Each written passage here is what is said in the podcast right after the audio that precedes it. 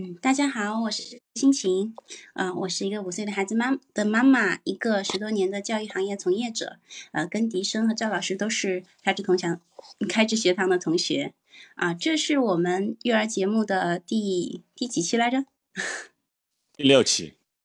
第六期，然后这一期呢，我们邀请到了赵老师来跟我们讲一讲关于绘本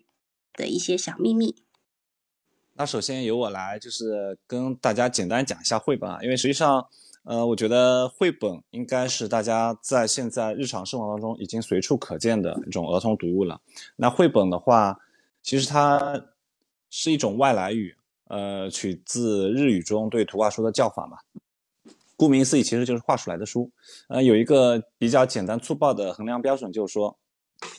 假如你把整本书的文字去掉，读者光靠整本书的图画还能知道这本书的故事在讲什么，那我们可以称之为它是绘本。但是，假如你把文字抹去，单靠里面的图画是不知道这个故事走向的，那其实它只能称之为故事书嘛。绘本呢，它现在已经是各个国家就是家庭首选的儿童读物，也是国际公认的是最适合幼儿阅读的图书嘛。这其实我们可以给大家简单梳理一下这个历史啊，就是在一六五八年的时候出版的《可见的世界》，它是是呃被认为是绘本的原型。然后后来有一本在二十二世纪初期有一本叫《彼得兔的故事》，呃，这个应该是大家都或多或少听过的一个呃很出名的一本绘本，它呢也被认为是现代图画书的现代图画书之母。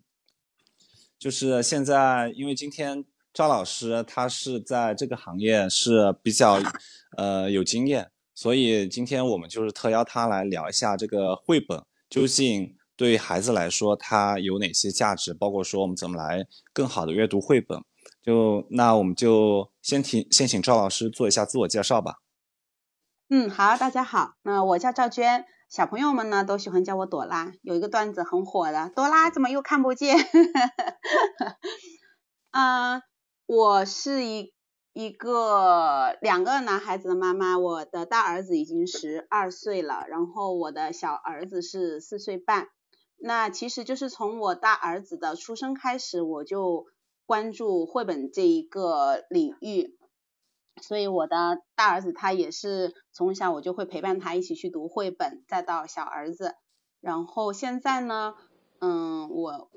跟我的朋友呢，我们是有一起经营一家儿童教育机构，那我们叫做小巷子，是一个很可爱的名字。那我们在绘本这一块呢，做了大概已经有七年多的时间，就是绘本阅读，还有跟绘本，其实刚才笛声介绍的特别好。点出了绘本的本质，就是绘本它作为图画书的话，其实它的画也好，文字也好，其实它都本身是可以独立的，是在讲一个故事的。所以呢，我们还有一块就是会经常会给孩子去讲绘本故事。好，呃，介绍简单的介绍到这里。好的，呃，那我们现在就马上进入正题啊。我们先讲第一块，就是说，呃，对于孩子来说，这个儿童绘本它究竟有哪些魅力和价值？因为实际上。我还有心情，以及呃朵拉老师，好，这里我们就称朵拉老师。其其实我们三个人呢都有儿童教育那个行业的经历，所以说其实我们的视角跟普通家长的视角其实是有一点不一样的。我呢觉得绘本对于孩子来说，其实它有多样性的价值啊。因为我这边可以做一个极端假设，就是说假如这个世界上突然没有了绘本，孩子们的成长会怎么样？当然，他们依然可以听父母去讲故事，然后自己也可以去，呃，外面的自然世界亲自去观察、去触摸。只是我觉得这样的世界，它显得缺少了想象，就是显得特别的干涸。所以，我想首先请心情，呃，来跟我们讲一下，就是在你眼里，这个儿童绘本有哪些价值呢？我相信你应该是也有比较丰富的经验了。儿童绘本的价值的话，嗯，我觉得很多时候是。嗯，现实世界，然后跟小朋友的内心，它中间会有一个桥梁。就是很多时候，小朋友在观察某一个事情的时候，它是动的，然后它是不停的在变换的。然后这个难度呢，对于小朋友来说可能会有一点点难。但是如果我们通过一个绘本作为一个桥梁，就是我可能会很喜欢“小阶梯”这个词。我认为它是一一个小阶梯，就是可以把现实世界一些很多一百万个信息抽象成一个信息或者是两个信息，然后放到绘本里面去。然后这个绘本里面的信息呢，它往往都是一些非常精挑细选的，然后需要聚焦的一些东西。然后它可以让小朋友们就是直接通往小朋友的内心。我觉得这是一个很妙的一个桥梁。这是这对于我来说，我这是我认为绘本的意义。嗯，刚好接着你的这句话，就是绘本特别打动我的是，就刚就是有有一个说法，就是说，嗯，在我们的绘本还有我们的故事里面呢，其实我们可以对小朋友来讲，其实对成年人来说，可能也会是这样，会在这些绘本故事里面找到自己，或者说自己想要成为的人。就是当然，我们的绘本的形式是多样的，但是有很多的绘本都会在帮助我们。包括小朋友啊，包括我们成人，去在这个绘本世界里面去找到我们自己，或者是我们自己想要去成为的人。所以，呃，因为我是做 心理学比较长时间啊，因为我是做心理学，所以呢，我会特别关注小对于幼儿来说，他的社会的社会和情感的发展的一个部分。那其实我们就会发现，对于小朋友来讲，他这些绘本故事里面，他去读的时候，其实小朋友会有特别强的代入感的。如果你，因为我们经常会给孩子讲绘本故事嘛，就会看到，哪怕是在我们的集体故事会里面，我们去讲一个故事的时候，孩子他的眼里面都是有光的，就是他会跟着整个故事主人公的他的一个经历去开心、伤心，有时候甚至是眼睛里面含着泪花，他们不一定就能够把这种情感表达出来，但是他在听这个绘本故事的过程里面，他就会有这些这些情绪体验去产生，会有这些情绪的一些。一些丰富，所以从我的角度来说，我特别会去关注，就是绘本对于孩子社会化发展这个方面的一个意义，包括他的情感的发展。然后还有一个部分呢，也是我嗯特别特别感兴趣，也特别关注的一块，就是其实小朋友他在绘本里面，他会去体会很多的真善美，包括说。在故事里面的榜样里面，像我前面说的，找到他们想要去成为的人的过程当中，我们就会发现，通过绘本，其实对于尤其是幼儿来说，是一个特别好的一个方式。就是我们成人可以读传记，从传记里面去寻找力量，那孩子来说，他们就可以从绘本故事里面去汲取力量。就是我们大人可能都会作为父母。都很会希望孩子能够有勇气啦、乐观啦、懂得合作啦等等这些。那其实通过绘本故事里面，如果你不断不断的去给孩子讲这些相关主题的故事的时候，潜移默化的孩子其实就有这个会受到这个影响，就会就会就像 笛声说的，就会在孩子的心里面播下一颗种子。嗯，对，我同意。我认为好的绘本它一定是蕴含了深刻的哲理和对你心智活动的探索。它介绍跟小朋友介绍一个一本书、一个故事的时候，其实我们也是在帮小朋友们在诠释和理解这个世界，然后帮他构建他的心智模式。然后这些东西是流动的，是美好的，然后可以。让他去体会到这个世界的呃内内内核的一些东西。对，比如说有一个绘本嘛，叫做我不知道你们有没有读过，叫做《幸运的内德》，是一本很有趣的一个绘本。他他就讲那个内德去参加一个被朋友邀请参加一个生日会，然后到最后那一刻他才到达生日会现场，但是他中间就经历了很多的转折，就是如果用两个词概括的话，就叫做真幸运和真倒霉。他每一个都是交叉的，比如说，呃，刚刚接到邀请，然后准备出门，哇，好幸运哦，然后结果一出门就发现乌云密布，哦，真倒霉，然后又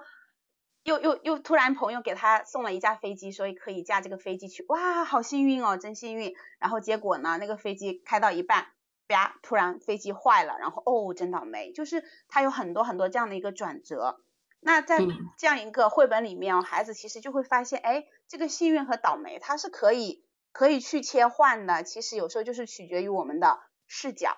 那比如说像像我小儿子嘛，他今年是四岁半。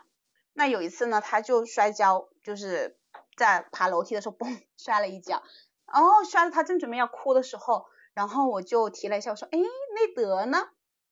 他就突然想到了，他就他就对我说了一句话，当时我就特别开心。他说：“哎呀，妈妈，我很幸运呢。”我说：“啊，你摔了一跤还幸运啊？”他说：“你看我今天穿的是长裤子，哎，我好幸运，不然的话我的膝盖可能已经摔的都要出血了。”确实是很生动，嗯。对对对，就会从这些绘本故事里面，他就会汲取到一些力量，还有一些我们说的，其实对于这些小朋友来讲，其实也是一种算一种观察学习。我刚刚听心情跟朵拉老师分享的，其实特别有画面感，因为我之前其实看过 B 站出品的一个节目，叫《但是还有书籍》，里面它有呃一集就专门讲绘本的，叫《绘本中的奇妙世界》。我想可能大家也都知道。在里面，我其实我在里面也看到了刚刚朵拉老师以及心情所分享的那种儿童绘本对于孩子来说那种弥足珍贵的价值。因为在里面，他认为说绘本给成人提供了一把儿童内心的钥匙，我们用的好，确实能够更好的去连通成人世界跟儿童世界。好的，那我们紧接着就来到我们第一个话第二个话题，就是说啊，如何挑选儿童绘本，也就是读什么。呃，因为我相信啊，很多父母其实接触绘本的时间并不会比孩子长多少，有可能是等孩子出生之后，他们才 第一次知道说有绘本这个东西，而且还是专门给孩子看的。因为在我们的以前的印象里面，我们知道有故事书，然后也知道有一些呃所谓的漫画书，但是儿童绘本这个品类相对来说，至少在前十年的时候，可能还不是那么为大众所知。那怎么帮孩子挑呢？直接，我觉得直接找各种各样的推荐书单当然是一种可参考的方法。但是我们要挑选一本适合自己孩子的特点，同时适合自己家庭情境的绘本，其实是需要父母有足够的智慧跟经验的。在我看来啊，就是可能有那么几个维度啊。首先就是说，这个绘本它是否是公认的高质量的。呃，然后绘本是否是否是否自适合自己的孩子？就比如说从年龄以及性别来看，还有呢，就是绘本它是否适合自己的家庭情境？我们那我们就可以先来聊一下这个，呃，高质量的这个儿童绘本啊。我先抛砖引玉一下，因为在我看来呢，就是说，呃，只有当你足读了足够多的绘本，才会对绘本有一种直觉上的审美跟偏好。那在初期培养直觉的时候，其实我们还是。推荐你从一些获奖的绘本开始。那我想问一下两位啊，就是就你们所知，有哪些比较高质量的这种绘本奖项呢？嗯，比如说像美国的凯迪克大奖啊，然后它它是美对美国来说是最权威的一个绘本奖，还有像国际安徒生大奖，那这个就可以说是全球儿童文学界的天花板。呃，还有还有，其实还有两个书展也是会，嗯，也是会，就是书展上面也会去做一个大奖的一个评选，比如说包括，嗯，像那个，嗯，布拉迪斯的一个国际插画双年展的一个大奖的，还有一个是，嗯，博洛尼亚那个国际儿童书记插画展，这两个展会上都是会有一个大奖的一个颁布，比如说像。嗯，像那个达芬奇想飞啊，云朵面包啊，还有小朋友特别特别喜欢的小猫鱼系列，都是属于这些大奖里面的。嗯嗯嗯，对，这是一个挑选绘本，嗯，相对来说基本上不太会，不太会，不太会掉到坑里面的。然后你也不用，如果你真的不知道什么书绘本适合孩子的时候，那其实这真的是一个呃优选的一个筛选条件。所以迪生的刚才提的这个是非常好的。嗯，其实我知道国内也有一些，就是丰子恺的儿童图画书奖，还有信宜的图画书奖，包括有一些就是比较大一点的那个出版社，比较优质一点的出版社，像类似于呃中信啊之类的，他们的书其实是嗯相对的质量会高一点的，所以有的时候嗯有，其实我之前知道有的家长他可能会。对于出版社这件事情，因为之前不是出过一段时间事事事儿嘛，就是就会说那些那些绘本它里面有一些不太好的内容。然后后来我认识的有一个家长，他就会跟我说说说现在我挑我挑绘本，他都是这样挑的。他说妈就是呃能够在国外那么多的奖里面，那么多的书里面，把他这几本挑出来，那肯定是呃比较就是门槛比较高的，所以他就是觉得挑选起来就会比较简单，这是他的想法。但是他他会他会他后来又会发现说啊，原来不止我一个人有这样的想法，有很多人有这样的想法，然后就会有一些冒称是嗯德国的呀，冒充是意大利的呀，就是那种那种那种图书又出来了，然后所以他又整个人又迷惑了，所以其实有的时候挑选绘本，对，还结合一下作者，其实 我一般是会结合出版社。啊，当然首选呢就是得了这些大奖的，然后我就会去参考出版社和作者。嗯，我陪孩子读绘本的一个经历就是说，我会去挑选一些作者的啊一些，先挑一些他的代表作，然后代表作分享给孩子之后呢，孩子他看了他很喜欢，然后我就再把那个作者的其他的那些就是这个系列的，或者是说他其他的一些一些书再拿过来给孩子看。嗯，比如说像我大儿子，他当时他是很喜欢艾瑞卡尔的。啊，就是他是从好饿的毛毛虫啊、小种子啊、爸爸我要月亮啊这些整个这些书开始的，然后到后来的话，他也就是大概四岁左右的样子吧，他基本上只要拿到是艾瑞卡尔的书，哪怕是他没有看过的，他都能知道，哎，这个一定是 卡爷爷的书，嗯，啊，然后对。对，还然后还有像宫西达也呀，然后对于一些低幼的小朋友的五味太呃五味太郎啊这些书基本上。大部分书都是出品很不错的，所以结合出版社再结合作者，这也是一个很好的这样的一个嗯选书的一个捷径吧。嗯，对，结合嗯作者，然后其实也除了挑选绘本之外，除了挑选作者之外，其实也可以结合小朋友的个性，个性去挑选。嗯，结合他的喜好，像我的孩子，他比较喜欢舞。蹈，然后他在嗯看那个就是大脚丫跳芭跳芭蕾的那一本书的时 候，然后他就会觉得里面跳芭蕾的那个大脚丫，他会遇到困难，会遇到挫折的时候，然后他还是会坚持这件事情，给了他很大的勇气，也让他除了给了他勇气之外，也望也让他更喜欢舞蹈，然后。呃，然后在他遇到舞蹈困难的时候，他又更喜欢，更喜欢，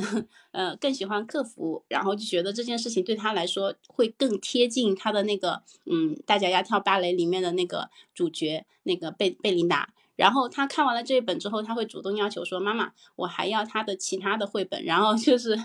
就是小小那个，因为他会有一些系列嘛，他就是大脚丫跳贝琳达小的时候的什么什么的，他也会加入进去。然后他在他喜欢的基础上面，然后再延伸出一些新的呃其他的一些品质的东西的学习，我觉得这个也是一个非常好的一个延伸的方式，就是呃跟着他的兴趣，跟着他的想要的东西往上往下去延伸。嗯，对的，是的，这这尤其是当有一些绘本主题可能是想你你你可能是会想要。呃，让孩子未来能喜欢上，那其实有时候你就可以先从孩子他的一个喜好去入手，这样子就对于尤其是孩子真的爱上爱上爱上绘本、爱上阅读这件事情来说也是很重要的。嗯，我听两位呃刚刚讨论了这么多，其实我就是有一点就是是印象还比较深刻的吧，就是说好的绘本其实它对于孩子来说，呃，能够吸收的东西其实非常多的。因为我们都知道，呃，其实像儿童心理，呃，儿童大脑发展规律来看，就是高普克他曾经做了一个实验嘛，就是测试孩子的注意力跟记忆力，他会发现成年人的注意力像聚光灯，但是婴幼儿的注意力其实像散光灯，它可以注意到几乎所有的信息。那这当然是非常有利于他们学习的嘛。那我们所以说，一个好的绘本，其实孩子在上面，他能捕获的信息可能是。远远超过我们大人的那些所注意的那些点，有可能这个书本它整个装帧，然后它的色彩，然后它整个画面的排布，包括它呃文字的样式，其实对于孩子来说都是非常新奇的。那所以我觉得一个好的绘本，它应该是全方位的，都能带给孩子这种好的信息，然后以及一些好的审美体验的。那我刚刚就是，而且像呃在。我知道有一些绘本作者，其实他们也知道儿童绘本它与一般的漫画书的不同之处，所以他们会耐心的去学习，去学像，嗯，类似于那个认知心理学还有叙事学，因为实际上孩子阅读故事、阅读画面的这种整体的方式确实跟成人是不一样的。呃，所以我想我们刚刚提到了一些就是如何挑选绘本的一些点。那但是绘本，我觉得它虽然好，但是如何去阅读绘本又是另外一层意义上的事情了。因为我来讲一个例子啊，就是说现在有一些绘本阅读机器人，据说你只要把绘本放在上面，或者说你直接在上面，呃，下载一些呃已有的绘本的资料，他们就可以直接在孩子面前不停的阅读，然后似乎可以省了不少大人的这种麻烦。但在我看来的话，这似乎是一个比较糟糕的选择吧，因为我相信。使用儿童绘本，它肯定有千千万万种方法，但是绘本的使用当中，与孩子共同阅读应该是非常重要的一点。我不知道两位怎么去看待这个儿童绘本使用当中的一些点的？嗯，其实我以前我大儿子的时候呢，其实我也是入过坑的。就大儿子那个时候，因为我也是刚刚接触绘本不久嘛，然后就那个时候就是拿着绘本，就是我们。家长可能就会有一种习惯，就是会照着绘本的文字，然后读给孩子听。其实就有点像迪生你讲的啊，我这个就是属于绘本机器人就能实现的一个功能，嗯，就是照照着书一面一面一面一面一个字一个字的读给孩子听。那其实呢，就是我们会发现，因为我们很多绘本可能都是引进的嘛，然后他们那些翻译其实是很美的，就翻译的很好，就是从大人的角度来看，觉得那些文字很漂亮。但是其实对于幼儿来讲，就是对于比较小的小朋友来讲的话，它里面就会有一些文字是他其实是不能理解的，比如说像会有会有一些成语啊啊狼吞虎咽啊等等，那可能一个两岁的小朋友他是听不懂狼吞虎咽的，嗯，所以当我们去照字去读的时候，孩子他就可能会有一些听不懂，所以呢就是嗯，就我个人来说呢，就是我会比较支持的一种观点是说。我们一定是绘本，一定是当我们是做亲子阅读的时候，其实就有点像是，哎，我们拿这个绘本讲一个故事给孩子听，它其实是一种第一个原则，我觉得就是说我们要去考虑的就是这个是不是孩子能够听得懂，就他听懂了，他才会有深刻的一个感受，所以就是我们再去给孩子讲故事的时候，或者去讲这个绘本故事的时候。像狼吞虎咽这种，我就会把那个狼吞虎咽的样子表演出来给孩子看。哦，孩子他通过我的一个表演，他就会理解。哦，原来这个就叫做狼吞虎咽呐，就是而不是只是我就读过去了。嗯，对，我觉得赵老师说的这个就是应该根据小朋友的嗯已有的。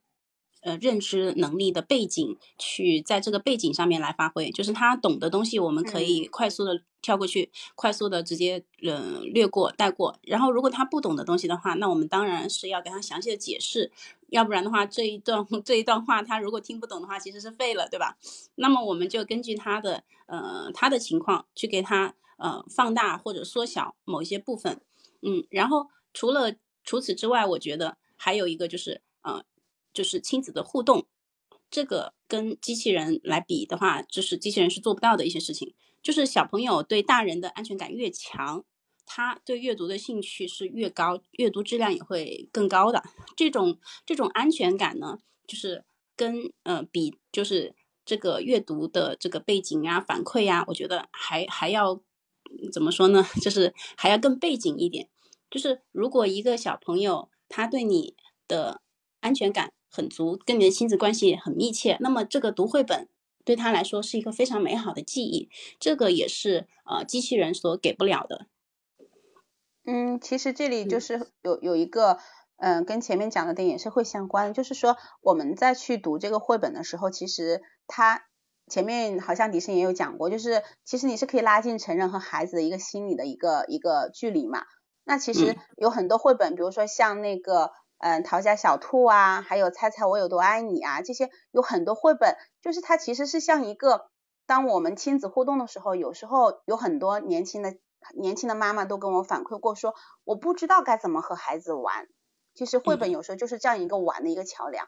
比如说你讲到那个那个啊，那个讨价小兔哦，他是或者猜猜我有多爱你，他们去比爱的时候，你就可以跟着去模仿那个绘本里面的那些动作啊，有拥抱啊，有有一些有一些姿势啊，有一些亲亲啊，有一些啊有一些这样的一些动作一些模仿，其实在这个互动里面，其实真的亲子关系的一个建立来说是特别特别好的。嗯，对我女儿也是非常喜欢讨价小兔的，然后她甚至会在呃扮演，就是在阅读绘本的时候，她会扮演那个小兔子嘛。小兔子和小兔子妈妈的故事，然后他他的呃，可能笛声不不太知道这一本绘本啊，它的我觉得它的含义就是无条件的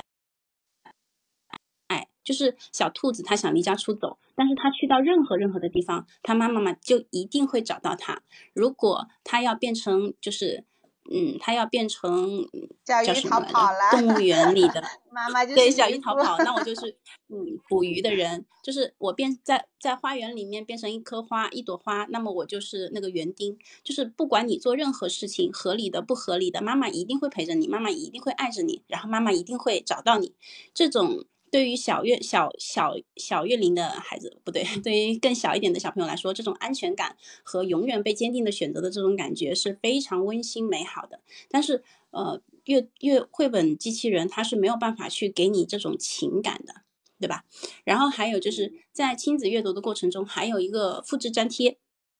就是妈妈在阅读。我也在阅读，就是他们两个是共同在阅读这件事情，其实也很重要。就是小朋友他会模仿周围的人的行为，周围的人就是有的大人说：“哎呀，我平时其实并不怎么读书的。”那么亲子阅读不就给了你一个很好的读书机会嘛？就是亲子阅读，其实你也是在阅读的。然后你的阅读的习惯也会感染给你的孩子，所以如果你是一个平时都不怎么读书的，那么这个时候的亲子阅读就是你最好的表现你读书的时刻了，对吧？所以这个时间是千万不要错过了。嗯，但是说到这里呢，就是也是会有一个坑要去注意的，就是也是会，嗯，我们在很多家庭可能都会去看到的，就是嗯，大家都知道，哎，绘本是个好东西，对吧？我们刚才有有讲到绘本那么多的好处啊。可能可以培养孩子，帮助培养孩子的品质啊，改善孩子一些行为啊，对吧？那所以呢，家长有时候去讲故事的时候，或者去读这个绘本的时候，就会有一些很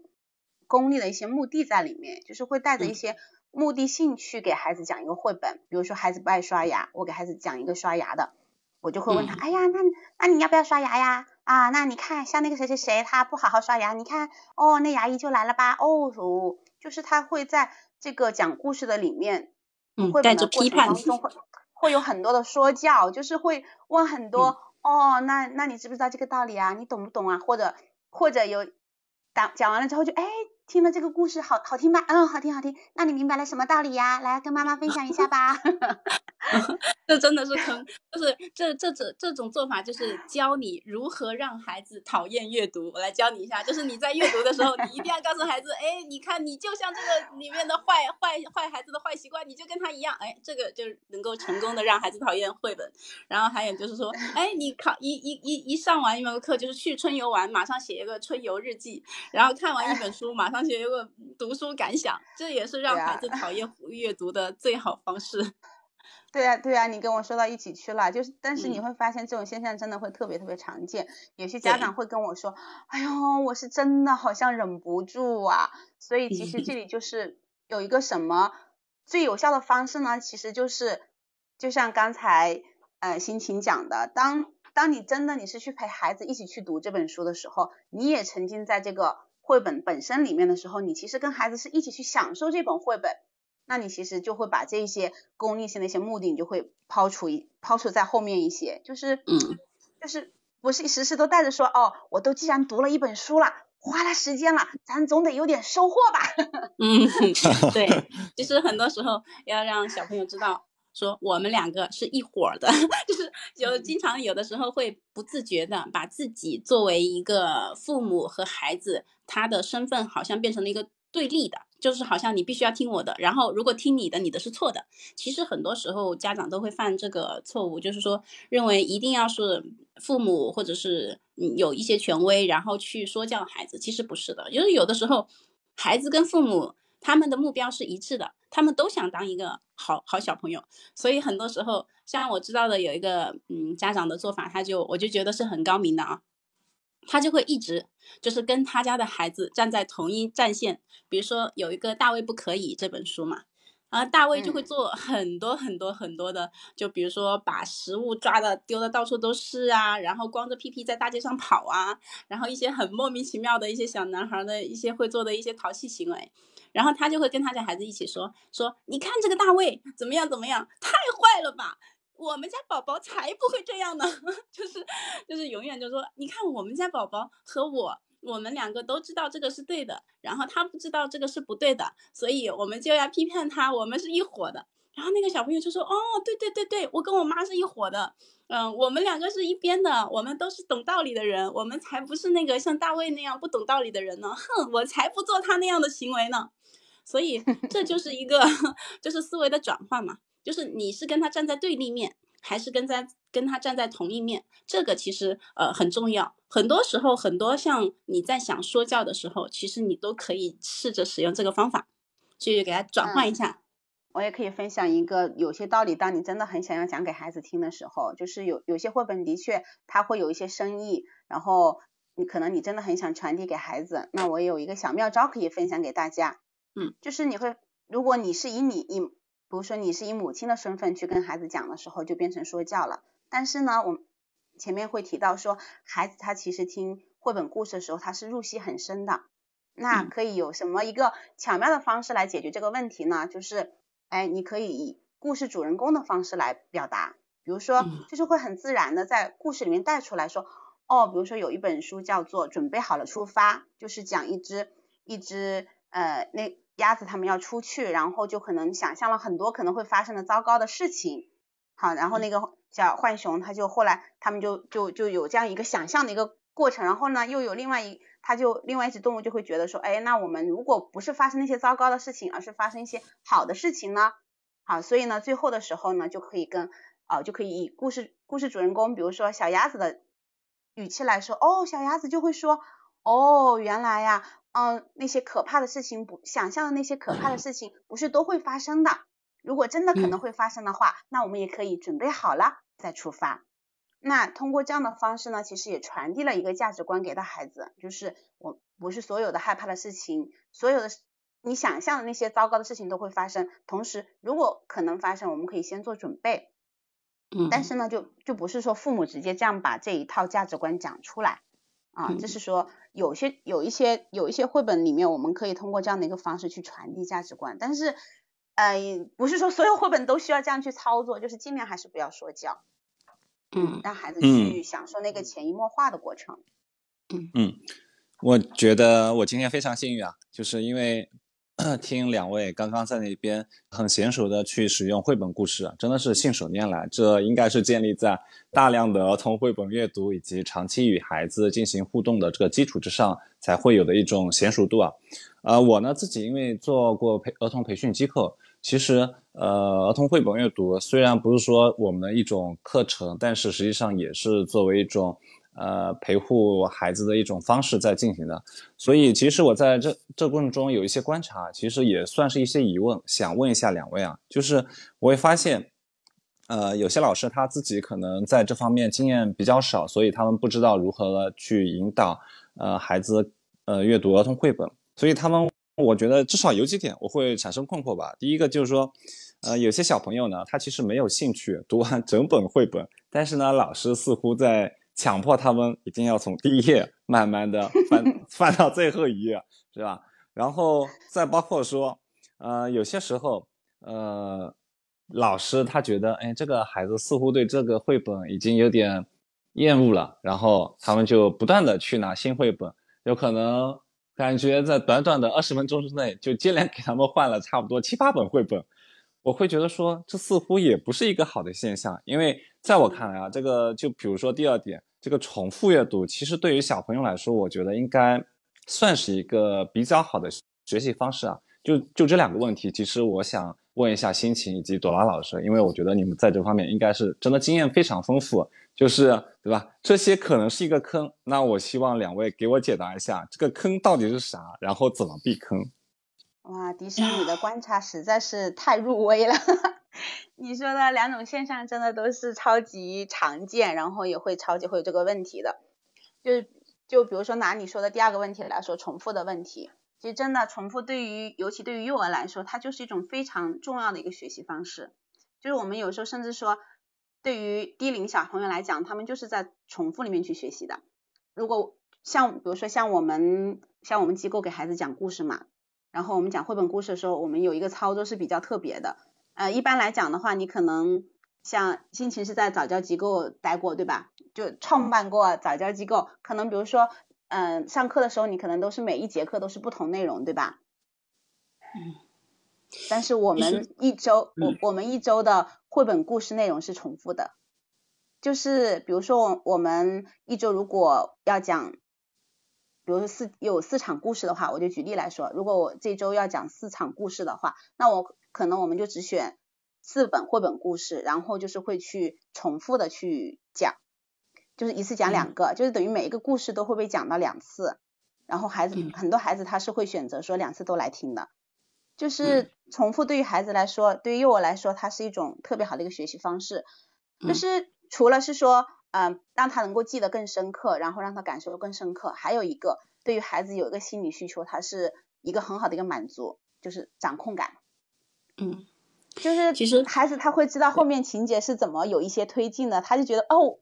你看，就很有那种成就感和掌控感。嗯，确实，因为婴幼儿对语言中那个孕育的偏好是大于那个语言内容的，所以重复性的说话呢，就是而不是尽可能的读读更多的绘本，它是会更有利于宝宝建立语言技巧的。所以重复是非常重要的，就是不要以为就说，哎，你怎么老是学？同样的东西没有学学到新东西啊，其实这个这个是一个误区的。如果遇到刚刚迪生说的那两种情况的老师，我觉得你可以换老师了，就是不用不要 这这个老师这个老师不行。嗯，像之前在我的机构，我们的嗯小朋友来说呢，就是他们，啊，呃，但是但是这这个不涉及到就是营业啊，这个这个是纯粹的纯粹的分享啊。就是确实，我觉得，嗯，在之之前的时候，我们的机构的做法呢，它是这样的，就是说，呃，我们是有一个呃图书小图书馆的一个图书室的，嗯，然后图书室呢，每天我们吃完中饭，散完散散完一会儿步之后，小朋友会到图书室里面来集合，他们自己就到吃完饭，先吃完饭，先散完步的小朋友，他自己就会先过去了，然后呢，集合之后会有一个专门的老师负责中午的绘本的阅读，然后就是他们。是以就是当天的，就是表现 来决定谁来挑选绘本。我们就是机构的所有的奖励都是以就是学习的方式。如果你今天表现的特别好，然后有特别就是比如说帮助别人呀，或者是说特别的表现就是很亮点的地方，那我们的奖励方式一定是说奖励让你多学习。就是 所有的奖励都是你既然今天做的很好，那么你今天可以学到更多的知识。然后获得更多的荣耀，所以所有表现好的小朋友，今天表现特别好的小朋友，我是优先让他选择绘本的，因为中午的时间是有限的，他最多可以读，我们一般中午的时候最多可以读五六本吧。然后因为小朋友他会不停的 uncle uncle，我还要继续，所以就是 如果你表现好的话，因为一般是十来个小朋友嘛，如果你表现好的话，那么你就可以优先选你想看的那一本，所以。优先选看的那本，很多时候小朋友都会选他自己偏好的。比如说有个小朋友他特别喜欢蛇，那然后他有一个那个，因为我们会有那个 DK 的那个全系列的，就是有有关于蛇的那个呃那个科普知识，它不是它不是图画的，它是它是真的照片的那种。然后小朋友对这个非常感兴趣，然后就每一天他可能在那里三个月三三个月都是每天中午都是选那一本，他每天都要看那一本，然后就。但是如果是别人选的话，那他肯定就没有办法看到那本嘛，然后他就会不停的重复看那本，重复看那本，然后，嗯，收到这种奖励，就是说我今天表现特别好，那么我的奖励就是让让我来掌控，让我来看我想看的这一本重复的书，这个其实是一个，我觉得是一个非常，呃，好用的技巧，就是包括妈妈在平时。在家庭的环境里面，还或者在任何的其他的环境里面，我觉得都可以使用这个技巧。就是如果你今天表现好，那么我奖励你可以挑选你想看的绘本。然后小朋友想要看重复的，那就看重复的。如果实在他重复的部分让你觉得忍受不了，你可以换更换规则，说不能永远都由你来主导，我们两个一人一半的主导权。有比如说，就有的时候在呃在挑书的时候会说，比如说在我跟女儿互动的时候，我们会说，呃，我们两个一人挑一本。就是你挑你想看的那本，我挑我想看的那一本。然后一般来说，他挑的那本往往是重复的。像我女儿有一本就是特别喜欢的那个，嗯，淘气的拉拉，非常长那一本，就是一个淘气拉拉的小朋友淘气的故事，然后字非常多，然后情节什么的非常丰富，很厚一本。他每天都要看那一本，然后我就会每次都挑一本超薄的，可能三页五页就能够迅速讲完的。然后就是，当然那是为了满足我的私欲啊，就是不在我不为了从他的角度来看的话，我会挑一本，就是跟他目前现在的兴趣，包括他学习的程度，比如说他在一年级、二年级还是三年级。如果他在三年级的话，我就会尽量挑一本三年级以上、三点五年级或者四年级的书。然后内容呢会跟他现在有兴趣点，比如说他最近哎刚好可能喜欢跳舞，那么可能跟跳舞相关的。或者说他最近喜欢就是呃乐高，那么会不会跟乐高的呃或者是绘绘画的相关的画画的东西？然后他有了这个喜好之后，你就在这个喜好上面搭一点边的去建立他的下一本的喜好的爱好。嗯，我会这样去给他挑选书籍，然后在这个时候就是他会比较无痛的。去爱上另外一个东西，就是如果你不想让他重复的话，那你就找一点跟他重复的东西搭边的一些绘本。我觉得这是呃，我个人认为比较比较好的引导小朋友去读更读更多的知识，然后又满足他呃学习更到更多东西的一些技巧。嗯嗯，对，是的，有些家长会说，我讲一本绘本讲的快要吐了，然后 真的是讲的快要吐了，还是天天要读，可能读了一个月了还要读那一本。那其实刚才对心情你分享的那个方式就是很好的，我们一般就是这样去操作的，就是。嗯，对于小一点的小朋友的话，你就可以直接说，比如说他最近超级无敌喜欢那只大熊，我们就会说，哎，宝贝，今天我们来讲一下大熊的好朋友小兔子的故事吧。嗯，对，你建立了这个小兔子跟大熊的关系，哇，好朋友哎，所以小朋友他就会就会接受说，哎哎，我也很想知道哎，那个大熊他的好朋友是谁呀？他干嘛了？发生什么故事了？然后就自然进行了一个切换，嗯。相当于是周边产品，给他推周边产品。嗯，是的。像我们刚刚讨论这么多，其实呃，确实也给广大的听众朋友们，就是讲了一些这个指导孩子去更好的使用绘本、阅读绘本当中的一些原则，以及一些具体的操作方式嘛。呃，我总结下来的话，可能第一点就是要注重孩子的自主性。就是以培养他阅读兴趣为主要目的。那这时候的话，可能呃，我们有的时候会依从他们自己的阅读方式，因为他们有可能不想一次性把整本书都读完，只读其中他们比较感兴趣的章节。又包括说，他们可能会挑自己喜欢的图书，反反复复的读，然后不断的再重复阅读。那虽然可能大人觉得好像。挺无聊的，但是他们依然乐乐在其中，这是第一点，我觉得是自主性的方面。那第二点的话，我觉得是一个互动方面，就是刚刚辛晴跟董老师其实也分享了很多一些很具体的操作案例啊。呃，在互动当中，我觉得呃跟孩子一起去呃参与这个故事中的表演，就是扮演其中角色，真的是一个非常好的方法，因为这样子的话，无形当中拉近了父母跟孩子的距离，拉近了孩子与老师的距离，也同时。让孩子对这个绘本有了更加生动的体验，因为他不仅仅是听，不仅仅是看，同时他也自己扮演了其中的角色。那这里的话，我可能还想补充一点，就是说，呃，这个互动方式当然其实很多啊，就是包括说，呃，我们大人在阅读绘本的过程当中，有意识的去呃引导孩子思考，就是我们运用一些呃选择性的问题或者填空性的问题，让他们去回答，其实是。可以让他们有意识的去思考的，因为呃很多时候孩子的思维是比较发散的嘛，那我们有意识的去进行一定的引导，其实能让他们对这个绘本的故事，然后包括我们想给他呃阐述的一些人生道理，会有一些呃更多的思考。当然这里肯定要避免那种一味说教，刚刚心情也说的非常多了，我们始终要抱着与孩子站在同一起跑线的这种呃方向。不要千万的不要千万不要对立开来，似乎嗯绘本就是完全正确的，然后孩子不允许有一点相反的观点。我觉得这方面我们还是要注意的。前面呢，我们说到了，就是说，呃，为什么要读儿童绘本，以及呃，读什么样的儿童绘本。然后现在刚刚分享的是怎么读儿童绘本，似乎三段论已经非常完整了。但是我后面觉得可以 one more thing，我们去探讨一下，就是儿童绘本对于成人来说它意味着什么？因为其实我。自己呢，在大学时候学的是设计，其实我对于绘本是确实还是很有一些喜好的，因为在我看来，呃，比较好的绘本确实它文字言简意赅，然后画面是清新隽永，其实对于我们来说，的确是会有一种审美上的享受的。但身边的朋友，其实，在他们来看的话，儿童绘本真的就只能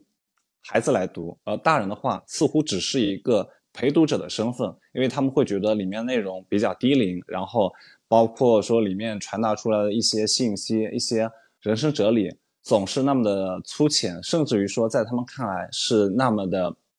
不现实，因为他们可能经历了社会的毒打，总觉得里面的东西我们讲给小孩子听就行了。但是在于以后人生成长过程中，他们就会觉得说这些东西真的都会发生改变。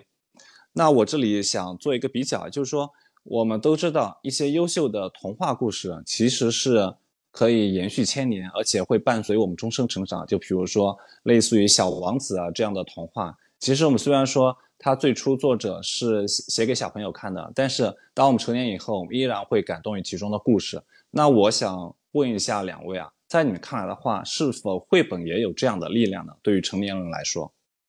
嗯，会的。其实绘本，嗯，很多人对它有一个误解啊。绘本以为就是故事书，其实绘本不只是故事书，它除了有故事以外，它是有情绪的，它是有感情的，它是有哲理的。因为很多时候人生的道理，呃，无非就是你的感觉嘛，就是我为什么在这个人世间活得这么痛苦，我为什么活得这么快乐？这个不管是大人还是小孩儿，他都是会经历这些事情的。像我个人的话，我是非常喜欢有一本，嗯，我女儿也很喜欢，我们一起 喜欢的一本，叫嗯，我喜欢自己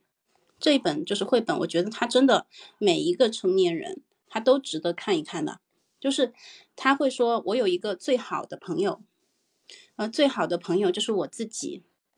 我会跟自己做好玩的事情，我会画漂亮的图画，我骑车很快，我会有什么样的呃优点。然后，如果我遇到了困难，啊，我会怎么样去处理？我会想办法让自己开心。这些事情不是一个嗯小孩儿需要知道的事情，而是每一个人都需要知道事情。就很多时候，我们大人可能会忘记，可能会没有想起来。但是绘本它里面的哲理和很简单的、最最本质人生最本质最简单的东西，是有的时候确实是需要被提醒一下的。这些哲理，就是这些快乐，嗯，这些悲伤，这些情绪，你该怎么抒发？其实绘本它都用非常简单的 语言，在你很小很小的时候就告诉你的孩子，也告诉一个长大了然后却不知道怎么办却手足无措的你。我觉得这个是，嗯，很多大人如果在遇到困难的时候，其实是可以去到绘本区找一找，找一找答案，找一找治愈的良方的。嗯嗯，那朵拉老师你怎么看呢？嗯，其实很多绘本里面的情感，成年人也是一样的，可以去跟着去体验的。比如说我，呃，像宫西达也有一套恐龙的书是很知名的，应该有超多小朋友都特别喜欢啊。像他那一整个恐龙系列里面的，像你真好啊，嗯，还有那个，嗯，一整套就是那一套一套，每次我，呃，你看起来好像很好吃啊，等等。就每次我给孩子去读那本绘本的时候，每次读完的时候，我自己会感觉到眼角会有一点点湿润，就是我会我会跟着去体验那个绘本里面它所传递的那种很细腻的一些情感的东西，它肯定也是唤醒了我内心的一些情感世界曾经的一些一些故事或者一些记忆的一些碎片，所以就是在那个读绘本的过程里面，其实是很容易去产生一些情感的共鸣的。然后还有一种就是像，嗯，像刚才心情所讲的，就是有一些故，有一些道理，我们经常会说，好像我们都很懂，但是有时候好像就就会觉得是说，有时候真的是走着走就会忘记了。比如说有一本绘本，那也是我儿子很小的时候我陪他读的，当好像才四岁吧，叫做嗯山猫和熊，山猫和熊好像是叫这个名字，我没记错的话，他就是讲的那个山猫，它失去了它的一个最好的朋友。一只小鸟，然后山猫就非常非常的伤心，然后所有人都会去劝他说：“哎呀，你不要难过啊，忘记吧，然后你自己要好好生活啊，这样子，类似于这样子的。我们平时和朋友，如果朋友发生一些事情，我们可能通常会去劝的方式去劝的。然后就小熊就是一直陪着他，然后带着山猫去回忆跟小鸟之间发生过的一些很美丽的回忆，很美好的回忆。后来山猫就就突然明白了，说：哦，原来我跟我跟小鸟的那个情感的链接还在的，我们我们的这些回忆都在的，所以虽然我们现在是在是在不同世界了，但是我们的心是联系在一起的，是有这个桥梁在的。那其实其实这一些关于我们怎么样去接纳情绪啊，怎么样去去从一个情绪里面走出来呀，这些其实给成年人看着这个道理好像不深，但是真的是实实读实心，会给我们很多的一些启发，还有包括像。关于生命的有一本我也是读的，每次都特别感动的，叫做《一片叶子落下来》，它是从一个叶子的一片叶子的视角来讲生命的一个从生命的旺生命的出生到旺盛再到死亡再到你再融入土地又重新周而复始的这样一个过程，你就会觉得，尤其当我们可能对对对于死亡有时候有会有一些恐惧的时候，你去读这样一本书，其实你会你会体悟到很多可能你不一定是能够。很清晰的用文字去表达出来的东西，但是它就会在你的心里让你觉得很有力量，然后让你觉得有一种新的一种解读。嗯，我相信说，呃，我们大人其实也需要去被治愈，也需要去相信纯真，因为就像我看了蔡高老师他的绘本一样，他的绘本呢更多是根植于中国传统文化，所以我在里面居然很难得的看到了乡土、乡情以及乡愁。它里面是一些淳朴的色彩，真的也是如同我记忆当中乡村一样，是让人觉得很亲近，也很治愈。所以我觉得说，儿童绘本，它我们不要再用传统眼光去看待这个门类，也不要说受限于它的名字。儿童绘本其实在现在来看的话，它的艺术价值以及它的呃对于人生的一些呃情感抚慰的价值来说。已经越来越得到大家的认可了，因为实际上现在已经有越来越多的艺术家去参与儿童绘本的创作，像，呃，我们国内还有一个比较出名的老师叫熊亮老师，他以前是，我很喜欢他，是他熊亮老师，他以前其实是做成人呃那个漫画这一块的创作的，那后来他自己孩子出生以后，他就是初衷其实很简单，他觉得自己是画画的，想要给孩子创作出。呃，他喜欢的，然后他也想给孩子创造的一种画图画世界。结果他自己画着画着，后来突然觉得说，儿童绘本可能是一个更好的传达出他的艺术品味，然后能够带给这个世界更多纯真体验、更多审美享受的一种很好的艺术形式。所以他现在整个重心也就是放在儿童绘本的创作上了。所以我们会发现说，不管是呃像亲情还是朵拉老师这样的。专业的机构从业者，还是像熊亮老师这样的艺术创作者，对于他们来说，儿童绘本可能它所代表的意义都不是我们想简单想的那么那么简单。那最后的话，其实呃，我们想就是因为像刚刚辛晴跟朵老师其实已经推荐了非常非常多的绘本，呃，我可能大概只读过他们推荐的其中一两本，但是我依然还是想呃，请大家推荐。一到两本，你们觉得最让你们喜欢的儿童绘本？因为实际上我们都知道，每年都会有大量的儿童绘本出现，但是总会有那么几本在我们的心里留下美丽的涟漪嘛。那我就抛砖引玉一下，因为虽然我自己看的绘本不多，但是毕竟之前在机构里面，呃，也陪孩子看过很多绘本，然后呢，有的时候也会送朋友的孩子一些绘本作为礼物。那在我印象当中比较深刻的，其实是。一个是可爱的鼠小弟，就是日本的中江佳男他创作的嗯一套图书，我在里面感受到的是它里面重复中而带变化的语言，以及简洁的画面和呃那个色调。我是自己一向是比较喜欢这种色彩质朴的画面的。然后呢，我又觉得说，因为它整体的画面非常节制，然后它的语言也比较简单，所以其实是给父母、给家长不断拓展的空间。我觉得也给了孩子想象的空间。呃，而且另外一点呢，我觉得就像我们前前面也提到的，就是孩子本身他注意力非常容易涣散。那这本书呢，我觉得好就好在，其实它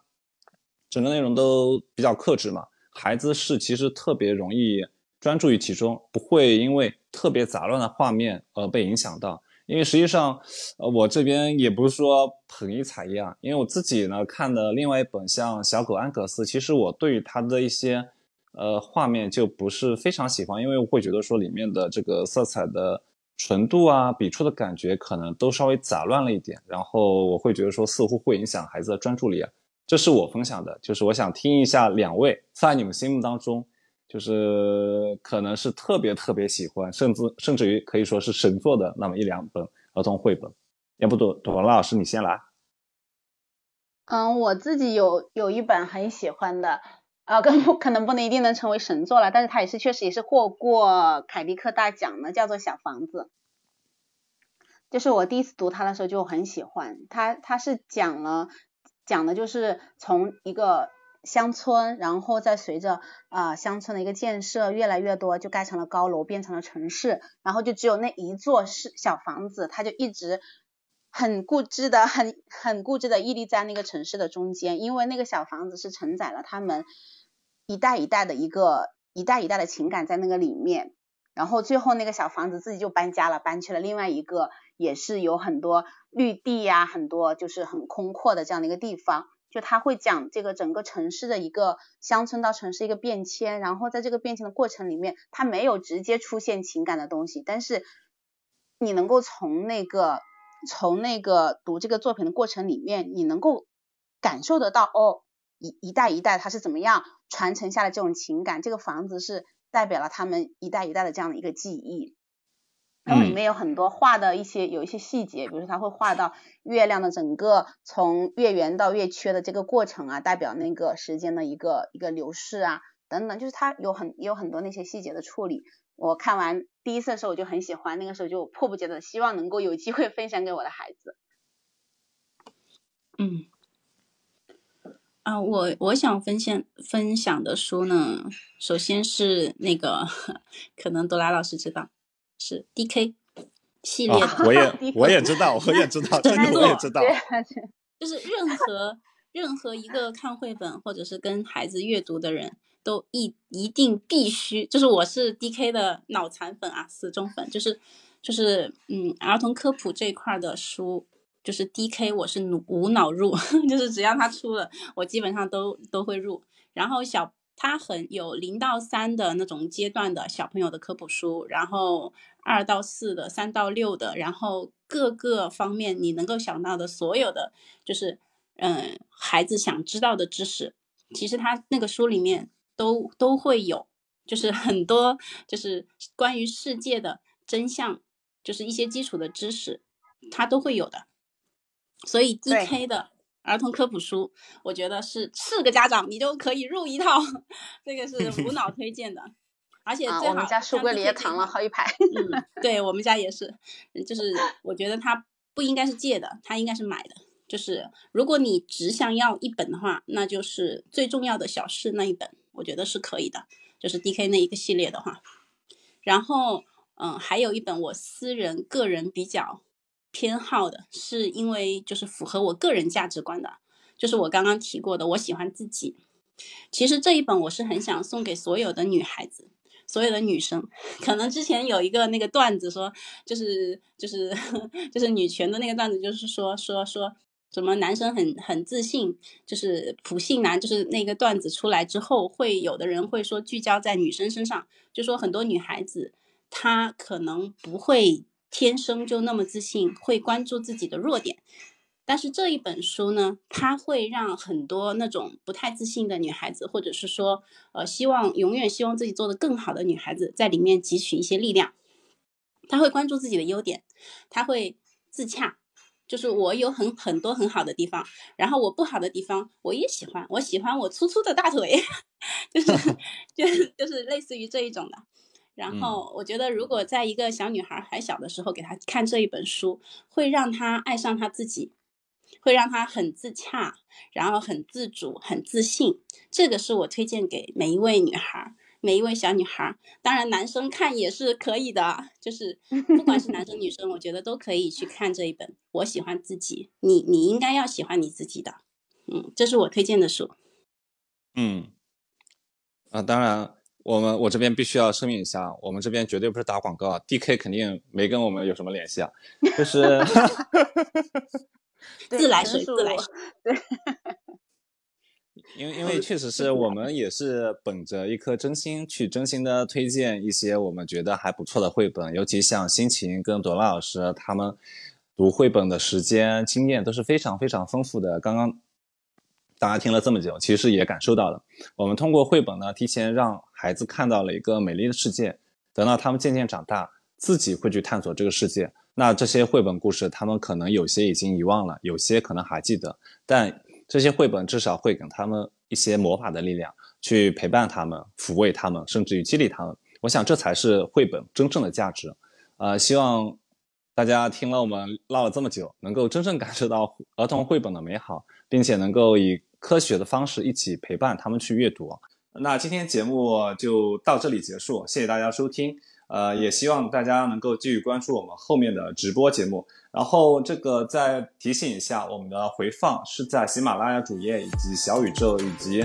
呃播客，那苹果播客平台都有回放，希望大家能够常听常新。好的，今天就到这里结束，再见。